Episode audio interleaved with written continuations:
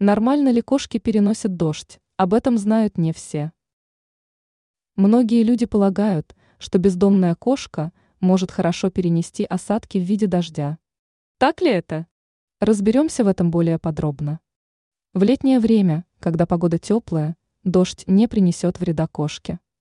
Это связано с тем, что после прекращения осадков животное может быстро высохнуть под воздействием лучей солнца. Зимой ситуация кардинально меняется. Отсутствие солнца и тепла может плохо сказаться на здоровье животного.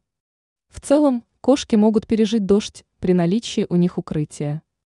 Это может быть дом хозяина, сарай, заброшенные здания. Однако в некоторых случаях, после контакта с холодной водой, животное может получить переохлаждение и заболеть. С учетом этого, кошку необходимо принести в дом, где она может согреться. Также важно обеспечить ее кормом и теплым питьем. Высушивать животное лучше полотенцем. Если после попадания под дождь вы заметили у кошки неприятные симптомы, то лучше обратиться за помощью к ветеринару. Теперь вы знаете, как переносят кошки дождь.